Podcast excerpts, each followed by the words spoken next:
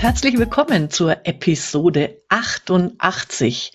Heute aus meiner Sicht fast schon ein philosophisches Buch, das narrative Gehirn, was unsere Neuronen erzählen. Das stammt von Fritz Breithaupt. Er ist Kognitionswissenschaftler 2022, also ein neues Buch im Surkamp Verlag erschienen. Und äh, ich habe mir passenderweise, weil im Untertitel waren ja Neuronen erwähnt, einen äh, Neurowissenschaftler mit an Bord geholt, nämlich den Uli Funke. Du hast so einen ganz tollen Spruch. Erfolg liegt zwischen den Ohren. Das äh, spricht mich ja sowieso an.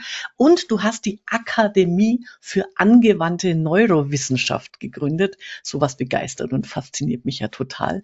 Insofern herzlich willkommen Uli, ich freue mich auf das Gespräch und sag doch noch ein paar Worte zu dir, deiner Akademie und was du so treibst. Ja, vielen Dank für diese doch etwas ungewöhnliche Einladung, muss ich sagen. Äh, ich werde ja zu vielen Anlässen eingeladen, aber äh, dazu lasst uns doch mal gemeinsam ein, ein Buch lesen und besprechen, fand ich doch sehr, sehr spannend. Äh, genau so natürlich den Titel.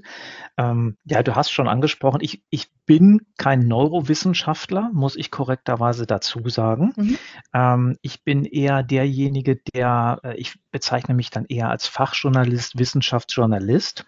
Das sind auch meine beruflichen Wurzeln. Da habe ich Anfang der 90er mhm. Jahre mit angefangen über verschiedene Stationen und seit etwa 2006 beschäftige ich mich eben damit, welche wissenschaftlichen Erkenntnisse zum Thema Neurobiologie, Neuropsychologie gibt es und wie können wir wertvolles Wissen daraus, wertvolle Erkenntnisse zu den Menschen transportieren. Im Schwerpunkt sind die Menschen bei mir Führungskräfte, Unternehmerinnen, Unternehmer aber eben auch Trainer, Berater, Coaches. Da mache ich Weiterbildung, Ausbildung in dem Bereich.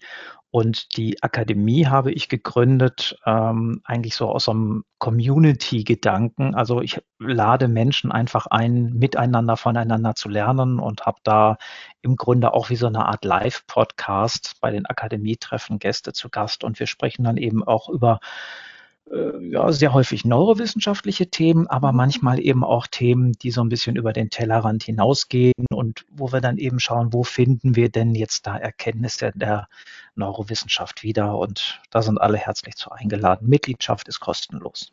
Ah, sehr gut. Ich glaube, ich bin noch nicht Mitglied, aber ich werde es. Ja, da wird Zeit. genau, genau. Super. Ähm, der Buchtitel Das narrative Gehirn, also dieses dieser Begriff Narration, das ist ja ein Modewort, sage ich jetzt mal inzwischen, mhm. äh, wird auch sehr nett ab und zu die kleine Spitze ähm, im, im Buch dazu erwähnt, nach dem Motto, das ist ja ein, wie heißt, äh, hatte ich ein Containerwort, das hatte ich in einem der letzten mhm. Bücher, da kann man ja alles drunter subsumieren. Ne? Und ähm, äh, es wird immer eher bei, wenn sie fehlt, wird sie beklagt. Ne? Also wir brauchen mhm. bessere Narrative. Es gibt eine Zeitschrift, die ist übrigens toll, neue Narrative. Und ähm, insofern war ich sehr gespannt, was mich da erwartet. Und eine, vielleicht als erstes vorweg eine kleine Enttäuschung habe ich äh, gehabt, weil irgendwie mit Neuronen hat das Buch nichts zu tun. Ja. Wie, wie, also, also soll das mit, bitte nicht schmälern, den Inhalt des Buches, aber irgendwo habe ich sie vermisst. Wie ist es dir da ja, gegangen? Also ich, ich hatte auch eine gewisse Erwartungshaltung. A hat mich ja. natürlich interessiert, wie wird jetzt narrativ definiert. Ähm, habe das natürlich auch versucht, mal im Vorfeld zu recherchieren, was gibt es für Definitionen, was versteht man darunter, weil äh, wie so oft im Leben ist vieles natürlich eine Sache der Definition, gerade wenn man dann darüber reden will und ähm, habe dann auch wirklich im, im Laufe des Buches gedacht, wann kommt er denn jetzt auf den Punkt, den ich eigentlich so am spannendsten fand, den ich so erwartet habe, dass er diese, diese Brücke schlägt. Und ich würde jetzt mal vermuten, dass jemand, der wenig neurowissenschaftlichen Background hat, eben nicht so viel rausziehen kann. Ähm, für mich war es wirklich so, es gab ein paar sehr, sehr schöne Punkte, die ich mir auch so ein bisschen rausgeschrieben habe, bei denen ich gesagt habe, ah, das, genau das ist jetzt die Brücke zur Neurobiologie. Ähm, aber jemand, der sich eben nicht intensiv mit dem Thema Neurobiologie beschäftigt oder vielleicht auch im Ansatz, ähm, ich glaube, dem fällt es dann schwer, diesen Bezug herzustellen oder diese, diese Erkenntnis dann eben auch zu haben. Und für mich war das so eine neue Perspektive auf Themen, die ich schon kenne und eben aus, aus anderen Blickwinkeln kenne. Und daher durchaus so einige Punkte, die für mich auch eine sehr spannende, sinnvolle Ergänzung so in meinem Denken, in meinen mhm. Erkenntnissen waren. Mhm. Also für mich, also ich habe jetzt keinen neurowissenschaftlichen Hintergrund. Ich habe es ehrlich gesagt dann auch gar nicht vermisst, weil ich mhm. mich eher konzentriert habe auf das, ähm, ja, er, er, also der, das, der Grundtenor heißt ja, ähm, ich erzähle, also bin ich, oder wir erzählen, also sind wir. Und es hat mir ganz neue Perspektiven auf mein eigenes Denken verschafft. Das fand ja. ich so spannend. Dieses Mal selber drüber nachzudenken, welche Geschichten erzähle ich mir und warum und wie nehme ich an anderen Geschichten teil. Und da macht er ein paar für mich super spannende Erkenntnisse und, und auch Denk, Denkräume auf, wo ich echt jetzt heute anders nachdenke, als ich es vor dem Buch gemacht habe. Also insofern ähm, wirklich, äh, wirklich spannend. Und ähm, ich weiß nicht, ob, ob du an einer bestimmten Stelle einsteigen willst. Ich würde ja mit den stille Postspielen anfangen. ja, das war auch, ähm, das fand ich auch ein bisschen schade. Er ist ja auch im, im Bereich der Wissenschaft viel unterwegs. Das, mhm. ähm, das war im Grunde so der, der einzige Teil, bei dem er so von den eigenen Erfahrungen, den eigenen Experimenten auch berichtet ja. hat. Äh, da hätte ich mir auch noch ein bisschen mehr gewünscht. Also äh, insgesamt fand ich, driftet das Buch für meinen persönlichen Geschmack ein bisschen zu sehr so in, in, in ich nenne das mal so literaturwissenschaftliche Diskussion mit sich selber ab. Ähm, da kann man sicherlich super viel rausziehen, aber mir war es äh, gerade im letzten Drittel ein bisschen zu langatmig und zu praxisfremd für meinen persönlichen Geschmack. Aber wie du schon gesagt hast, soll den Wert dieses Buches hier bitte absolut nicht schmälern, weil es ist eben mein persönlicher Gusto, ja. ja. Ja, genau.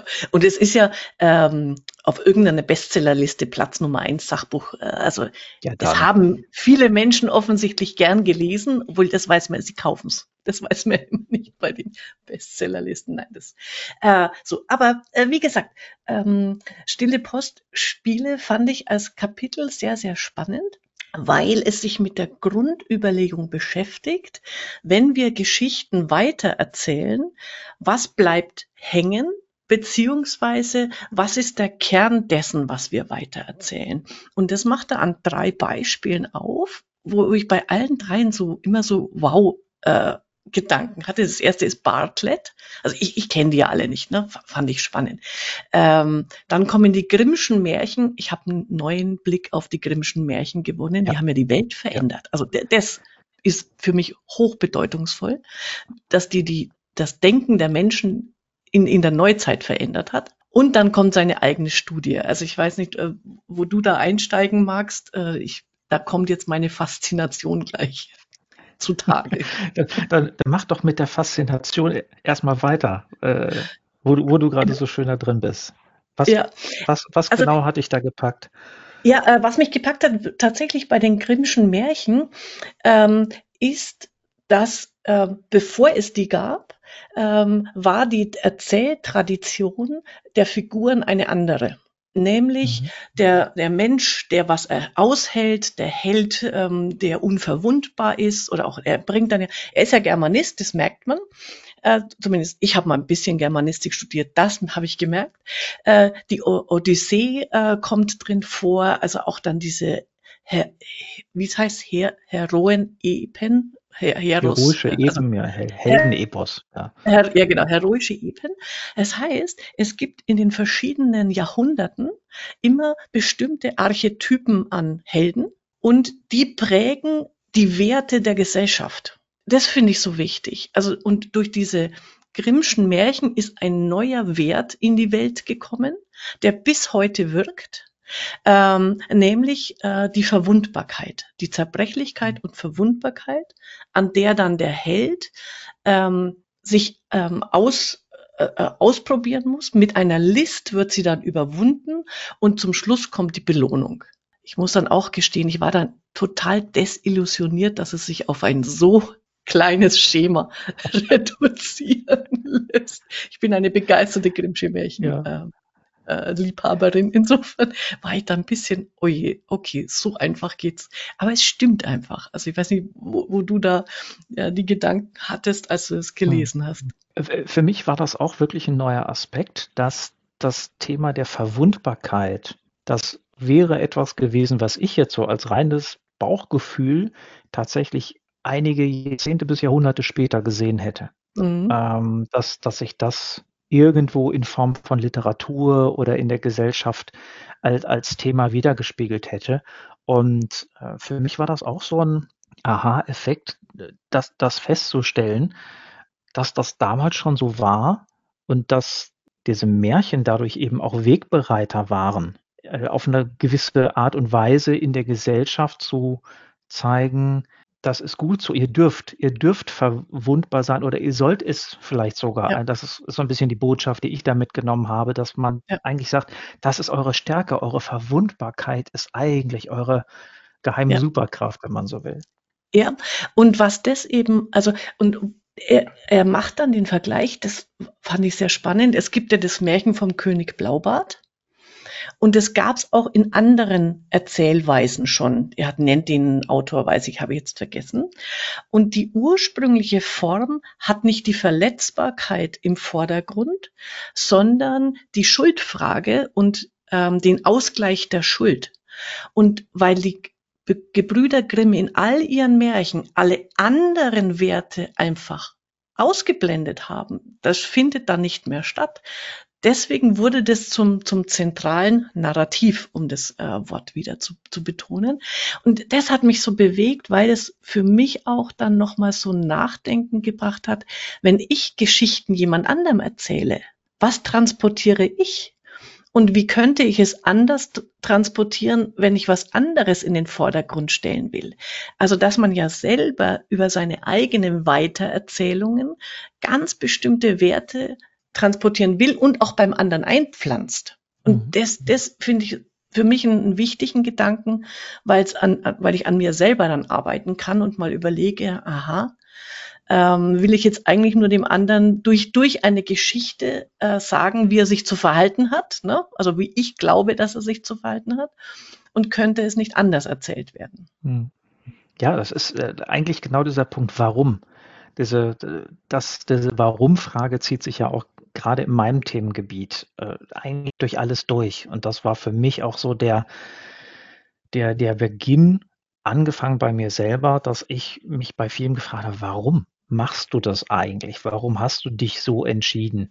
Und mich da auf die Suche gegeben habe. Und für mich ist dieses Thema Neurowissenschaften eben so ein bisschen Bewusstseinserweiterung ohne Drogen, sage ich auch ganz gerne. ähm, und das findet, findet man hier auch wunderbar finde ich, äh, in diesen Beispielen wieder durch die Grimmschen Märchen. Ähm, den, den Bartlett vorher hat er ja zitiert wegen dieser Kausalitätsgeschichte. Den fand ich jetzt berechtigt, aber nicht so spannend wie die Grimmschen Märchen mhm. und eben die Stille Post. Und äh, bei der stillen Post fand ich eben sehr, sehr ja, signifikant, dass in all seinen Studien, die er gemacht hat, sie haben ja Experimente mit über 1000 Probanden gemacht, wo sie eben nacherzählen lassen auf unterschiedliche Art und Weise, um äh, eben auch Dinge rauszukristallisieren und zu erkennen. Und die Erkenntnis, die dabei rausgekommen ist, dass die Fakten, die Kausalität innerhalb schon von wenigen Nacherzählungen in diesem stille Postprozess äh, in ganz vielen Fällen fast verschwunden ist aber die ursprüngliche emotionale Botschaft erhalten geblieben ist. Und das, finde ich, ist für mich eigentlich so eine der Kernaussagen dieses Buches, ähm, weil wir haben es ja gerade im Bereich Marketing zum Beispiel sehr viel mit diesem Begriff Storytelling ja. zu tun. Und im, im Grunde erklärt dieses Buch an vielen Stellen, mhm. warum Storytelling, was ja auch viele Experten sagen, warum Storytelling so wichtig ist und so gut funktioniert. Und ähm, ein Aspekt ist eben, dass dadurch diese emotionale Botschaft transportiert wird. Die Inhalte sind im Grunde, wenn man es etwas überspitzt, scheißegal. Aber äh, die, die Botschaft. Und das, das fand ich sehr, sehr spannend. Ja, das ist mir da auch so gegangen. Ich habe ja hier im Podcast auch schon mal erzählende Affen besprochen. Das beschäftigt mhm. sich ja auf eine an, völlig anderen Art und Weise, aber mit, mit dem gleichen Grundthema, wie es durch Geschichten gelingt, sagen wir jetzt im, im guten und im schlechten Falle Menschen zu beeinflussen. Und da wird es aber eher, eher so evolutionsbiologisch auch erklärt, auch äh, super spannend. Hier wird es wirklich über die Denkprozesse oder die, die Auslöser, was das mit uns macht, erklärt. Und das fand ich einfach nochmal einen ganz anderen Aspekt äh, und, und auch wichtigen Aspekt, wo er eben mit diesen eigenen äh, Versuchsanordnung und wie du sagst, was, also allein die, die, dieser Versuch, zwölf, ich glaube, 12.000 Teilnehmer, 100 Geschichten, die in fünf verschiedenen ähm, Emotionsstufen erzählt werden und dann immer in, in Gruppen von drei bis fünf fünfmal weitererzählt werden. Also eine mathematische Aufgabe für, für sich. Hammer. Hammer, also Hammer. Und wo dann auch sehr nett da, ich glaube, da muss es, da musste man einfach dauernd schmunzeln, wo sie dann auch manche Geschichten gegenübergestellt haben. Also da wird aus einem äh, Dreiseiter werden drei Zeilen, ähm, wie man es kennt von Stille Post, aber die, wie du auch schon gesagt hast, die Grundemotion ist das, was transportiert ist. Und die Geschichte ist eine völlig andere. Aber das ist das, was hängen bleibt. Das finde ich wirklich ähm, bedeutend auch als ja. Erkenntnis. Ja. Ja. Und da macht er eine schöne, ähm, hm? äh, Entschuldigung, und da macht er noch eine schöne, äh, schönes Bild dazu, nämlich ähm, dieses Weitererzählen vergleicht er näher, wenn ich ein Fahrrad an meinen Freund verleihe. Dann erwarte ich ja, dass es so zurückkommt, wie ich es ihm gegeben habe. Aber was machen wir, wenn wir Geschichten weitergeben? Wir merken uns die Farbe nehmen das Fahrrad auseinander und wählen eigentlich nur noch die farblich passenden Teile äh, und setzen damit das Fahrrad wieder zusammen. Und damit lässt sich das, das kann ich mir so schön vorstellen, das passt so gut, was eben passiert mit uns, ähm, wenn wir Geschichten erzählen, empfangen und weitererzählen. Mhm. Ja, ja. Und äh, für mich war dieser Aspekt mit den Emotionen, den bringt er ja auch, das sind wir natürlich wieder im Bereich der Evolution, also die Frage, die er sich stellt, warum benutzen wir denn Geschichten? Wir könnten es ja auch äh, anders machen, aber warum ist es eben äh, die Geschichte? Und er erklärt das damit, und das ist für mich sehr, sehr logisch nachvollziehbar, ähm, dass wir mit dem Erleben von Emotionen belohnt werden. Und das ist eben so ein neurobiologisches Grundprinzip, das wir in uns tragen, ähm, der, der Motivationskreislauf, wie ich ihn auch gerne erkläre, der im Grunde aus drei großen Bereichen besteht. Einmal eben äh, dem Bereich der Herausforderung oder auch, wie wir es gerne nennen, Stress. Dann gibt es den Bereich, wo es uns einfach nur gut geht, also wo wir eigentlich uns auch nicht wegbewegen wollen, wo alles im perfekt ist. Und der spannendste Bereich ist der nämlich der Belohnungserwartung. Er spricht hier vom Belohnungssystem. Ich spreche lieber vom Belohnungserwartungssystem, weil das so ein bisschen genau das beschreibt, was im Gehirn passiert. Nämlich dieses, ähm, ich antizipiere eine Belohnung oder etwas, was mir gut tun wird, was mir gute Gefühle geben wird.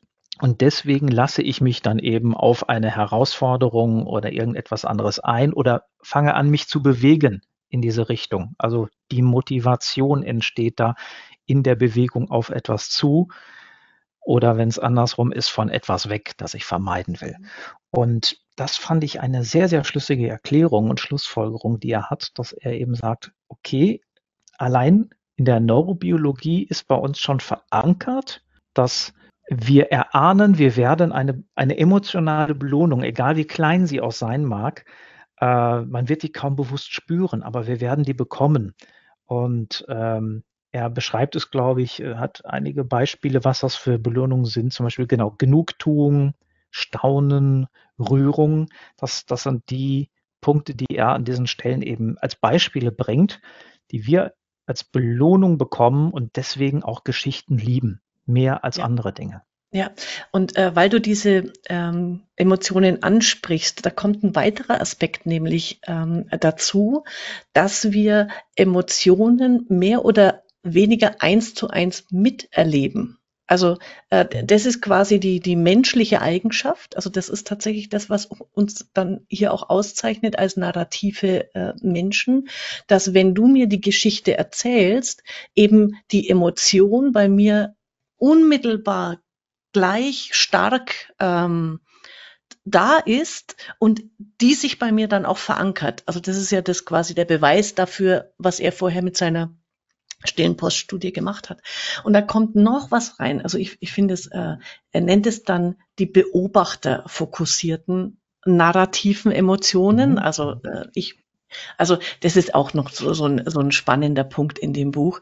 Ähm, ich, ich werde schizophren quasi, weil ich bin mehrere Persönlichkeiten Mhm. Und dann äh, gibt es da so ein Ping-Pong-Spiel. Und zum Beispiel, ähm, was mich sehr zum Nachdenken wieder ähm, gebracht hat, diese Emotion der Rührung. Mhm.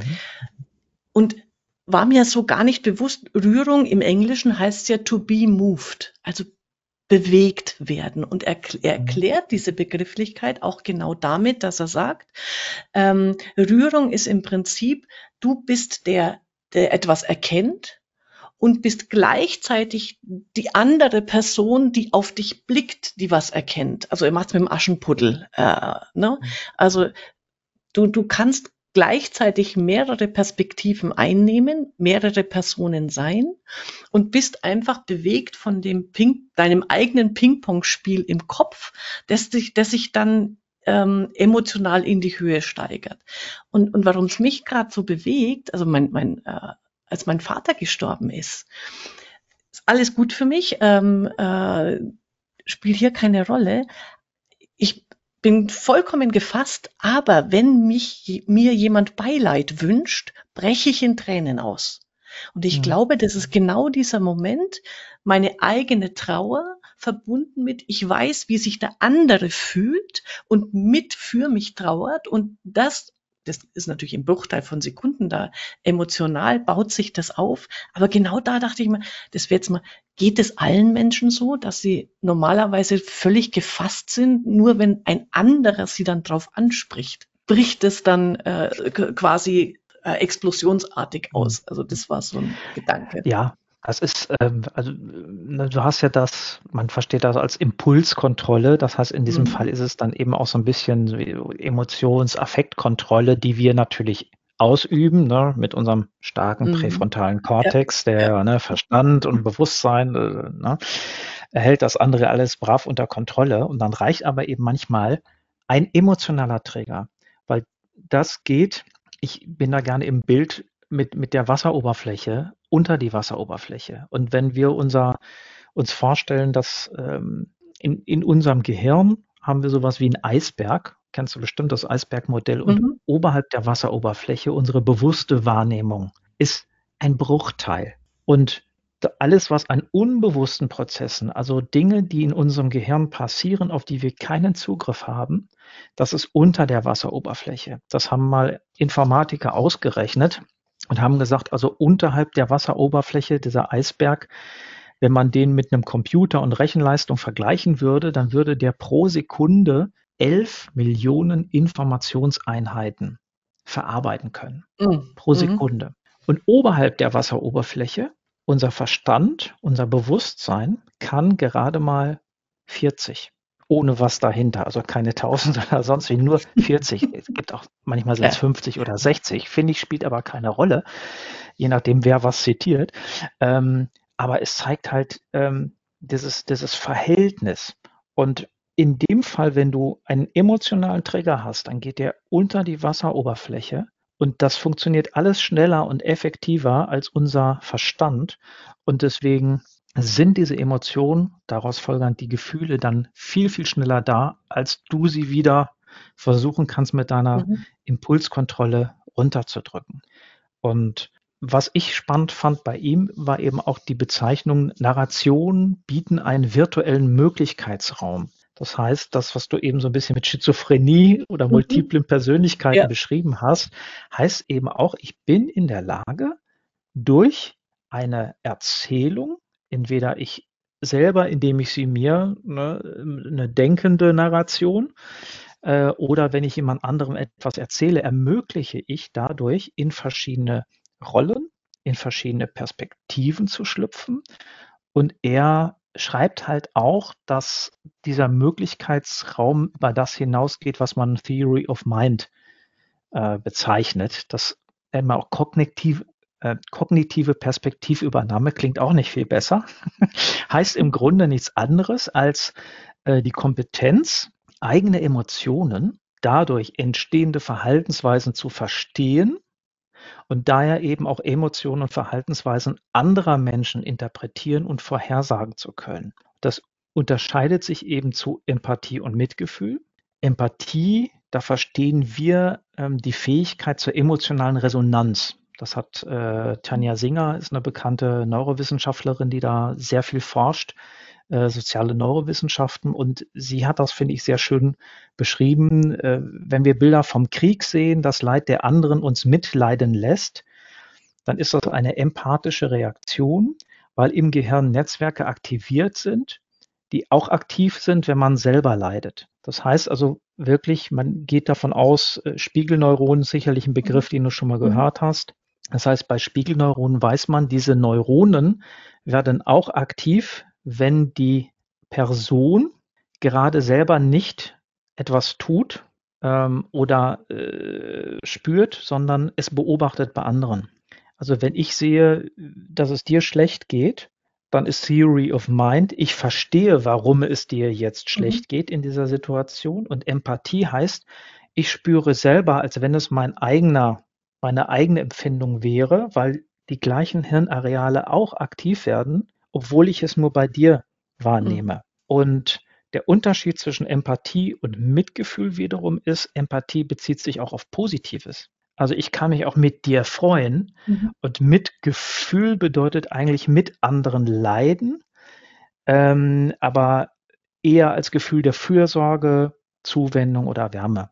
Nur um da vielleicht auch mal diesen Begriff so ein bisschen aufzudröseln. Ja, sehr schön, das war mir auch so noch nicht äh, bewusst. Das ja. ist auch noch eine spannende Erkenntnis, genau.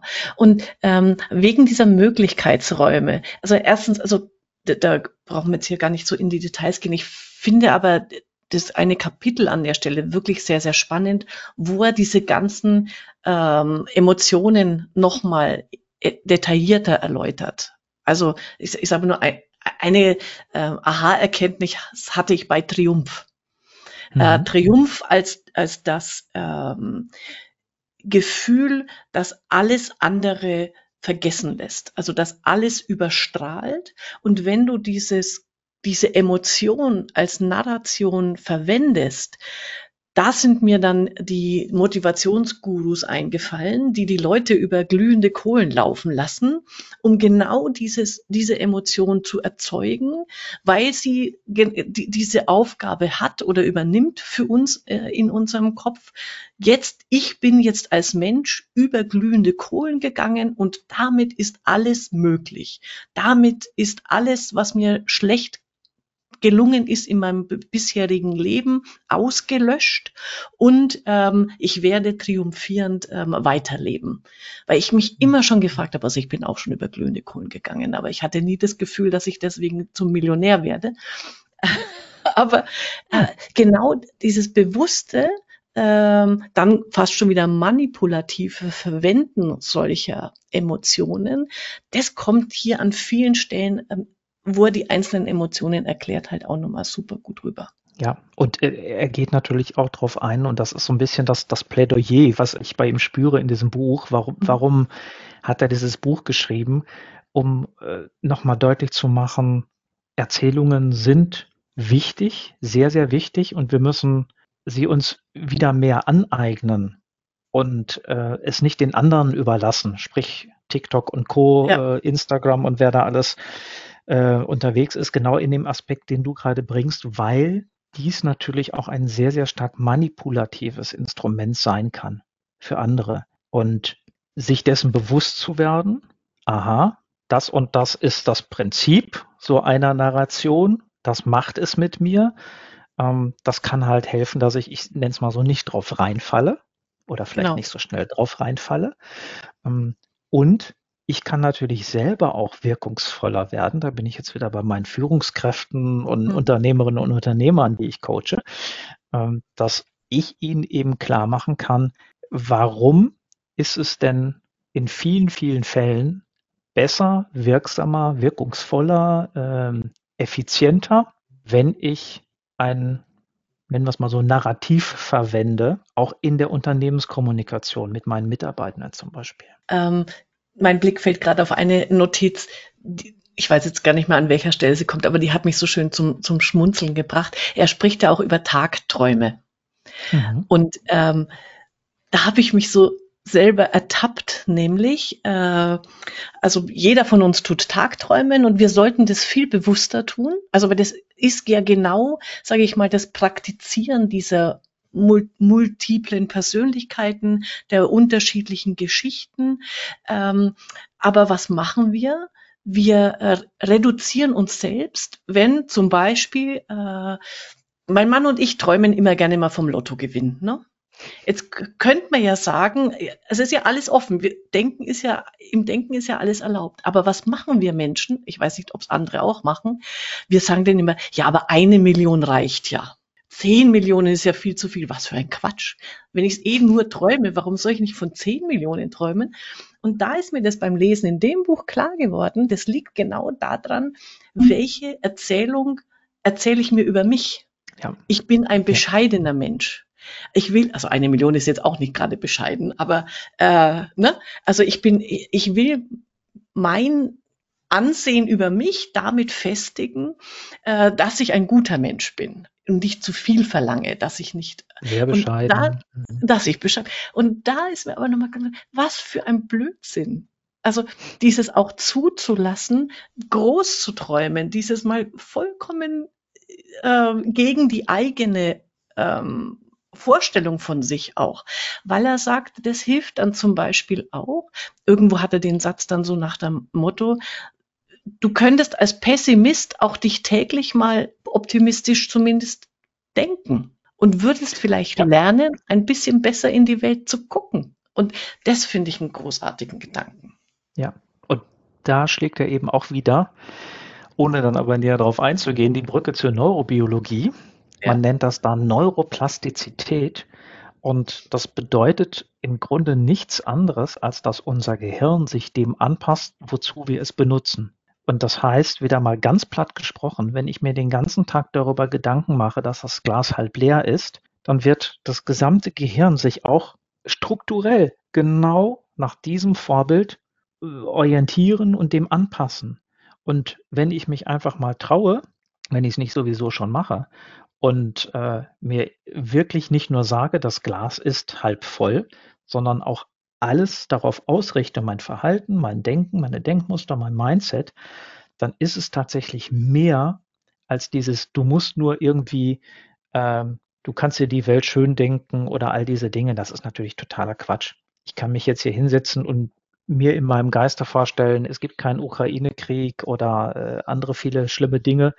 Das ist natürlich völliger Nonsens. Aber was schon seit Jahren erwiesen ist, dass die Art und Weise, wie wir denken, und das sind eben diese Geschichten, die wir uns über andere und uns selber, gerade in diesem Default Mode Network, nennt sich das so schön, also der, das Areal, das aktiv wird, wenn wir Gedanken wandern, Mind Wandering, nennt mhm. sich das auch, oder Tagträumen, mhm. ähm, dass genau das die Geschichten sind, die wir uns eben über andere, über die Welt erzählen. So funktioniert die Welt. Und das sind die Naturgesetze, die wir uns da selber erschaffen können.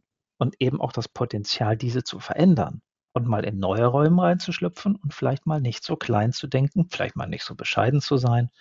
Ne, zwei Millionen sind auch gut, gönn ich dir. ja, genau. wir, also, wenn wir die zehn Millionen bekämen, wir spenden natürlich neun. Das ist dann ja, das passt jetzt zu deinem Denkmuster, würde ich sagen. Ja. Das, das, das ist, ist, wunderbar, ja. Ja, ähm, aber mich hat es auch dann noch mal ein bisschen zum Weiterdenken angeregt, weil äh, ich beschäftige mich ja zurzeit äh, mit der Zukunft sehr intensiv und natürlich, dass man bei der Zukunft ist es leicht zu sagen, es gibt ja mehr es ist ja noch alles offen, also es gibt ganz viele Möglichkeiten und je nachdem, welche ich mir vorstellen kann, kann ich in die eine oder andere Richtung hinarbeiten. Aber ich finde eigentlich den, auch den Gedanken schön zu sagen, und genauso in dieser multidimensionalen Welt, also er, er spricht ja auch dann irgendwann von der Multidimensionalität, kann ich auch mal einfach mögliche Vergangenheiten denken. Und zwar nicht, zwar nicht in dem, in der Opferrolle, ähm, oje, oje, meine Eltern und deswegen bin ich so und, und äh, kann nichts mehr ändern, sondern eher in einem positiven Sinne, auch das hätte eine Vergangenheit von mir sein können und was würde das bedeuten? Ich finde es sehr schön, so ganz viele Filme mal parallel für sich, äh, so Drehbücher zu entwickeln. Und insofern nach dem Buch sage ich, alle reden ja immer von diesen äh, Relativitätstheorie und gibt es Paralleluniversen ähm, möglicherweise? Ja, die gibt es in unserem Kopf. Das finde ich ja. mal einen ganz tollen Gedanken. Jeder hat in seinem Kopf ähm, tausende von Paralleluniversen, zumindest schlummern. Und die zum Leben zu erwecken in seinen eigenen Erzählungen, ob ich die dann jemand anderen erzähle, ist ja, ist ja eine andere Frage. Aber das mag ich total gern. Also das hat es bei mir geweckt, äh, die, die Lust da noch mehr in diesen ähm, ja, parallel äh, herumzuspinnen. Ja, ja. Und das das wiederum hat auch sehr positive Auswirkungen. Das kennt man unter dem Begriff Growth Mindset. Mhm. Ähm, also da geht es um das dynamische Selbstbild. Und es gab eine Psychologin, äh, es gibt sie, glaube ich, noch, äh, Carol Dweck, ähm, mhm. die sich da intensiv mit beschäftigt hat. Und ähm, sie hat zum Beispiel festgestellt, dass die in Anführungsstrichen erfolgreicheren, glücklicheren, selbstzufriedeneren, zufrieden, zufriedeneren Menschen mhm. nämlich die sind, die ein dynamisches, eher ein dynamisches Selbstbild aufweisen, was eben heißt, es ist nicht so deterministisch, ich bin wie ich bin und da kann sich nichts dran ändern, sondern sich einzulassen auf Veränderungen. Und das beschreibt er an einer Stelle auch sehr schön in dem Buch, dass eben diese denkenden Narrationen eben genau diese Möglichkeit bieten, einfach, was könnte da sein? Was könnte ich denn noch für ein Mensch sein? Was für eine Version von mir selber könnte ich nicht doch erschaffen? Und genau das ist etwas, was eben die Entwicklung eines dynamischen Selbstbilds äh, verstärken kann, unterstützen kann. Ja, ja.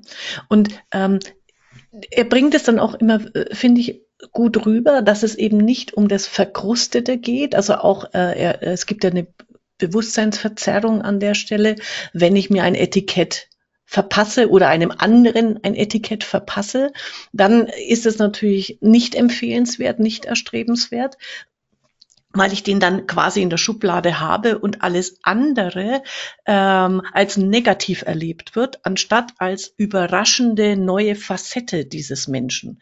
Da ist mir dann eingefallen äh, vor kurzem, also ich versuche umweltbewusst zu leben und, und irgendwie alles möglich. Ich bin jetzt zwar kein Vegetarier oder so, aber irgendwie man guckt halt auf, auf die Welt. Und äh, neulich äh, rede ich mit einer, äh, mit einer Freundin und sag, ah Mensch, wir haben so einen tollen Avocado-Salat gemacht und wie, wie du isst Avocado. Also ist ja jetzt schon wieder Ne? So, das ist dieses Weißt du, wie viel Wasser benötigt wird bis ja, eine und so weiter. Genau. Ich kenne das. Mhm.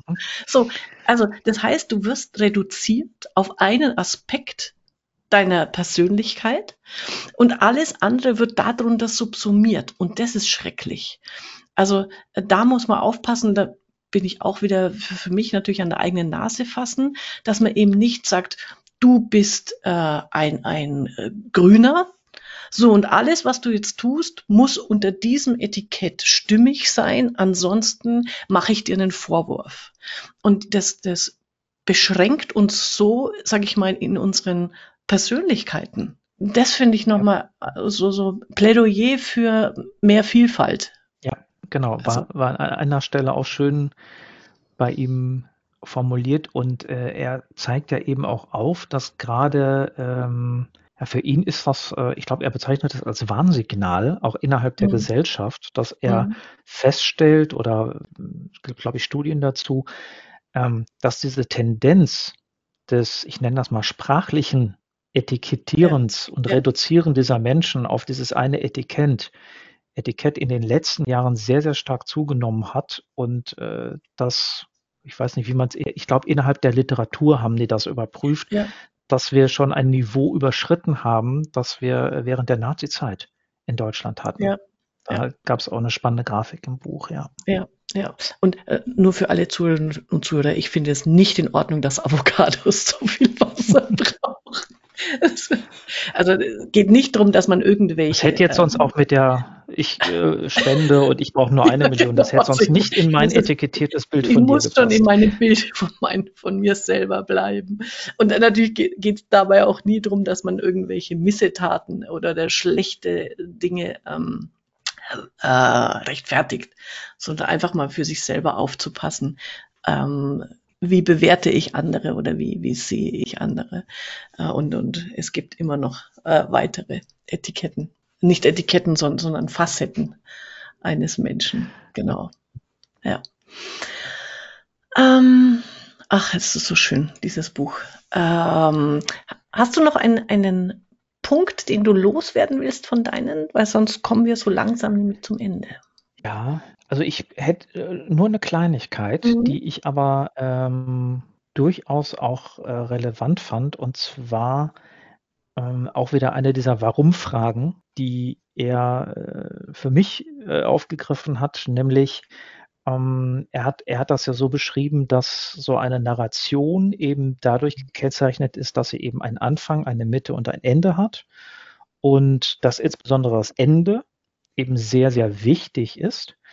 Und ähm, ich gucke mal gerade, ich hatte mir ein, zwei Zitate rausgeschrieben. Wer mhm. narrativ denkt, will etwas zu Ende bringen und zugleich alle Alternativen mitdenken und miterleben. Finde ich, ist so ein Kernsatz, der da drin war, dass, ähm, dass eben Stabilität und Orientierung in einer komplexen Welt ermöglicht. Und das ist ein Grundbedürfnis unseres Gehirns. Also ganz, ganz viel, was wir tun, beruht auf diesem Grundprinzip der Sicherheit und Kontrolle, die unser Gehirn einfach haben möchte, um uns überlebensfähig zu machen. Und äh, ein Zitat habe ich noch, in Narrationen können wir Erfahrungen von einem Menschen zum anderen übertragen. Und das fand ich auch sehr, sehr schön. Ja, das ist sehr schön und ja nahezu ein äh, perfekter Abschluss fürs, fürs Buch. Also äh, ich, wahrscheinlich habe ich dieses Wort jetzt äh, öfter erwähnt, schon im Podcast, aber ich würde es mit, mit Mr. Spock sagen, faszinierend. was unser Gehirn so alles leistet und, und auch über die Narrationen und die Emotionen, die damit ähm, transportiert werden, ähm, ja, wie sich unser Leben dadurch ändert, gestaltet, bestimmt wird. Also das wird da wirklich an vielen Stellen mit vielen Beispielen auch gut erklärt. Und was ich beim Lesen noch witzig fand, und dann schließe ich damit auch ab, also er hat an, an vielen Stellen ist es so für mich so sehr fast schon wie eine mathematische ähm, Abhandlung. Ne? Ich habe hier die These, die es zu beweisen gilt. Dann wird die Beweisführung angestrengt und in der Zusammenfassung wird erklärt, es ist, also ja, es, es ist, zu es ist bewiesen. Finde ich ganz witzig, manchmal anstrengend zum Lesen, aber was, was mir dann gut gefallen hat, dass es dann immer wieder durchbrochen wird, das Muster. Und auf einmal so, äh, ja, wie du sagst, kommt diese Geschichte mit, ähm, beim Etikettieren, was ist da mit unserer Sprache? Oder 9-11 ist plötzlich das Beispiel. Also es, es wird dann TikTok, mehrmals äh, kommt TikTok vor, äh, warum das keine gute kein gutes Medium für Narrationen ist. Und diese, dieser Bezug dann zu ganz aktuellen Themen, den fand ich dann immer noch mal spannend und für mich auch ähm, äh, noch mal immer so so einen Denkanstoß gegeben. Vielleicht das noch abschließend. Er vergleicht ja das kollektive, die kollektive Narration mit anhand am Beispiel von 9/11 und Corona. Mhm. Und das bewegt mich schon noch äh, im Moment auch. Also 9-11 hat eine ganz starke, ganz starkes kollektives Narrativ und zwar ein eindeutiges. Ne? Also Angriff, äh, Opfer, Überwindung, Heldenmut, ähm, Rache wenn du es reduzieren willst. Und die Medien transportieren das und damit konnte, wird so ein Trauma auch verarbeitet. Und was aber, wo sie, wo sie sagen, da haben die auch Studien gerade drüber gemacht, bei Corona, es gibt kein eindeutiges Narrativ. Mhm. zur gemeinschaftlichen Traumabewältigung und das ist eigentlich schade. Und das merke ich auch an mir. Corona findet nicht mehr statt. Es wird nicht mehr darüber gesprochen. Es ist keine, es, oder es wenn ist dann da kann ich sagen, hm? meine Frau hat es gerade wieder gehabt und ah, okay. ich kenne so viele, die es gerade hatten. Also es ja, ist immer ja. noch da, es ist, äh, ja. in, in, einer anderen Form. Ähm, ja.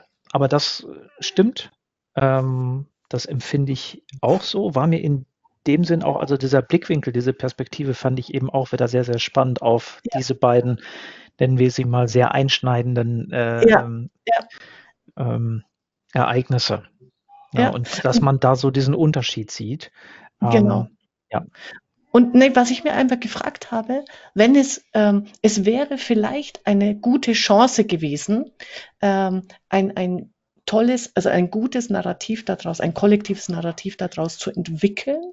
Vielleicht hätte uns das jetzt bei all den Problemen, die wir haben in der Welt, gestärkt hervorgebracht, anstatt es auf Einzelschicksale zu beziehen. Das ist nur so ein Gedanke, den kann, damit beschäftige ich mich gerade.